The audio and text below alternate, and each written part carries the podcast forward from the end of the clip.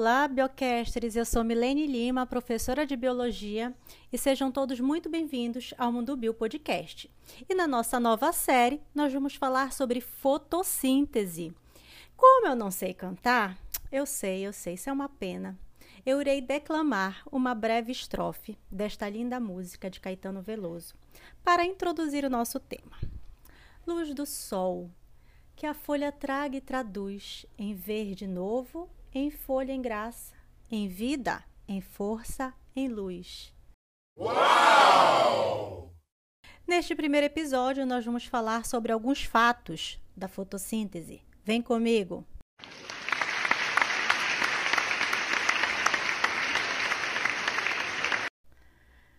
Bem, mas o que é a fotossíntese? Fotossíntese é o nome dado ao conjunto de reações bioquímicas que transformam o dióxido de carbono, CO2, e a água, H2O, em açúcar, glicose e oxigênio. O termo fotossíntese significa síntese utilizando a luz e é geralmente definida como o processo pelo qual um organismo, denominado de fotossintetizantes, como as plantas e algas, consegue obter o seu alimento. E esses organismos são chamados de autótrofos. A fotossíntese é a principal responsável pela entrada de energia na biosfera.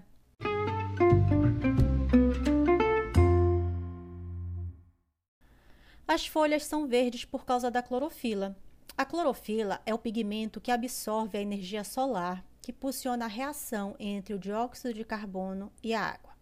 Este pigmento parece verde porque absorve comprimentos de onda azul e vermelho da luz e reflete o verde. E existem alguns tipos de clorofilas, denominados de A, B, C e D. A clorofila A é o tipo mais numeroso e ocorre em todos os vegetais e algas, sendo essencial no processo de fotossíntese. Esse tipo de clorofila corresponde a cerca de 75% de todos os pigmentos verdes encontrados. Já a clorofila B é um pigmento acessório, ou seja, ele atua capturando a luz e transferindo a energia para a molécula de clorofila A.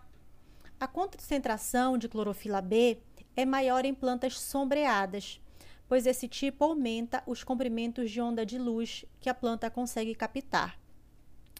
A clorofila B também pode ser encontrada em plantas, algas verdes e ablenófitas, que são algas unicelulares.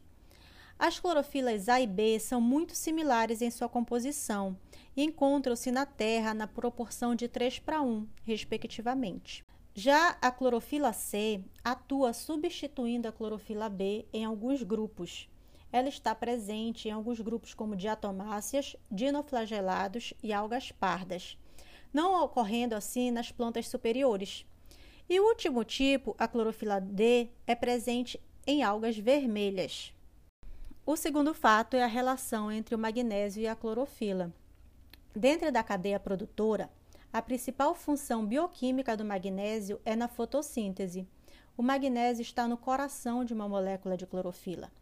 Dos nutrientes existentes, o magnésio é essencial na fotossíntese, pois participa dos processos metabólicos, como a formação de ATP nos cloroplastos.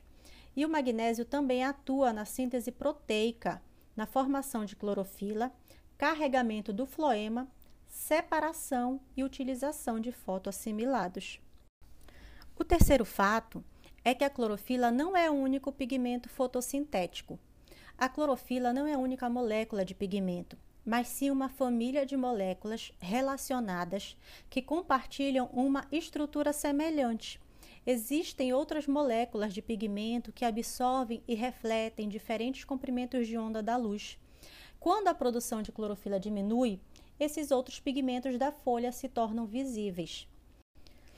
As plantas parecem verdes porque o seu pigmento mais abundante é a clorofila, como nós falamos anteriormente. Mas às vezes você pode ver outras moléculas, como os carotenoides, que correspondem às cores vermelha, alaranjada ou amarela. Em associação com a clorofila, os outros pigmentos, chamados de pigmentos acessórios, formam fotossistemas Esses pigmentos acessórios capturam a energia luminosa em faixas diferentes de luz e funcionam como antenas. Existem dois tipos principais de carotenoides: os carotenos e as xantofilas. No outono, por exemplo, as folhas produzem menos clorofila em preparação para o inverno. Conforme a produção de clorofila diminui, as folhas mudam de cor. Você pode ver as cores vermelha, roxa e dourada e de outros pigmentos fotossintéticos. As algas normalmente exibem outras cores também. O quarto ponto é que as plantas realizam fotossíntese em organelas chamadas cloroplastos. O cloroplasto é o local da fotossíntese nas células vegetais. As células eucarióticas, como as das plantas, contêm estruturas especializadas fechadas por membrana chamadas de organelas. Cloroplastos e mitocôndrias são dois exemplos de organelas. Ambas as organelas estão envolvidas na produção de energia, sendo que as mitocôndrias realizam a respiração celular aeróbia, que usa o oxigênio para fazer trifosfato de adenosina, mais conhecido como ATP.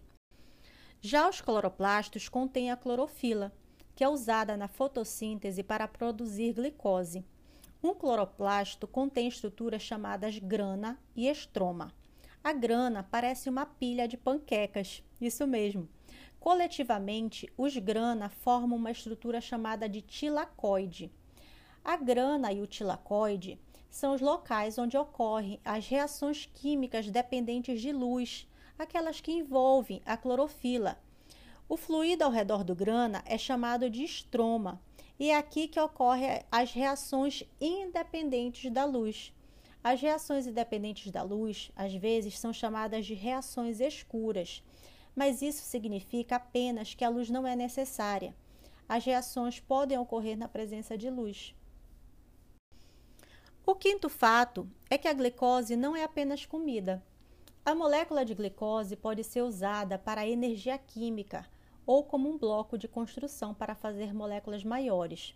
Embora o açúcar, a glicose, seja usado como energia, também tem outras finalidades. Por exemplo, a glicose produzida durante a fotossíntese pode ser transformada em amido, como fonte de armazenamento de energia de longo prazo, e celulose para construir estruturas, ou através de outras reações químicas. A planta pode produzir também proteínas, óleos e vitaminas.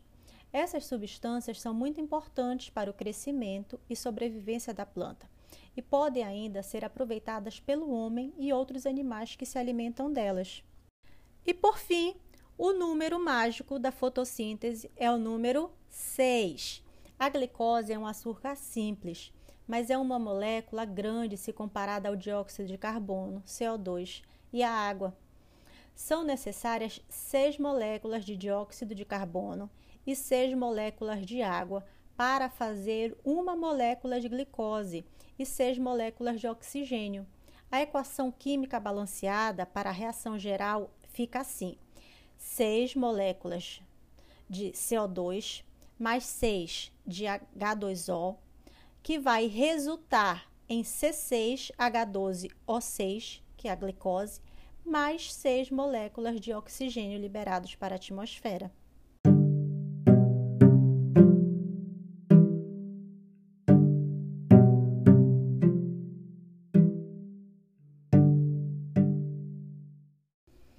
E aí, biocasters, gostaram de saber algumas curiosidades sobre a fotossíntese ou até mesmo de relembrar? Quarta-feira tem mais alguns pontos, não perca.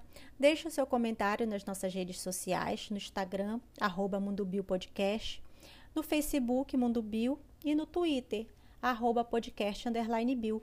Ou você também pode enviar um e-mail, podmundobio.gmail.com. Continue ligado no Mundo Bio Podcast. Tchau!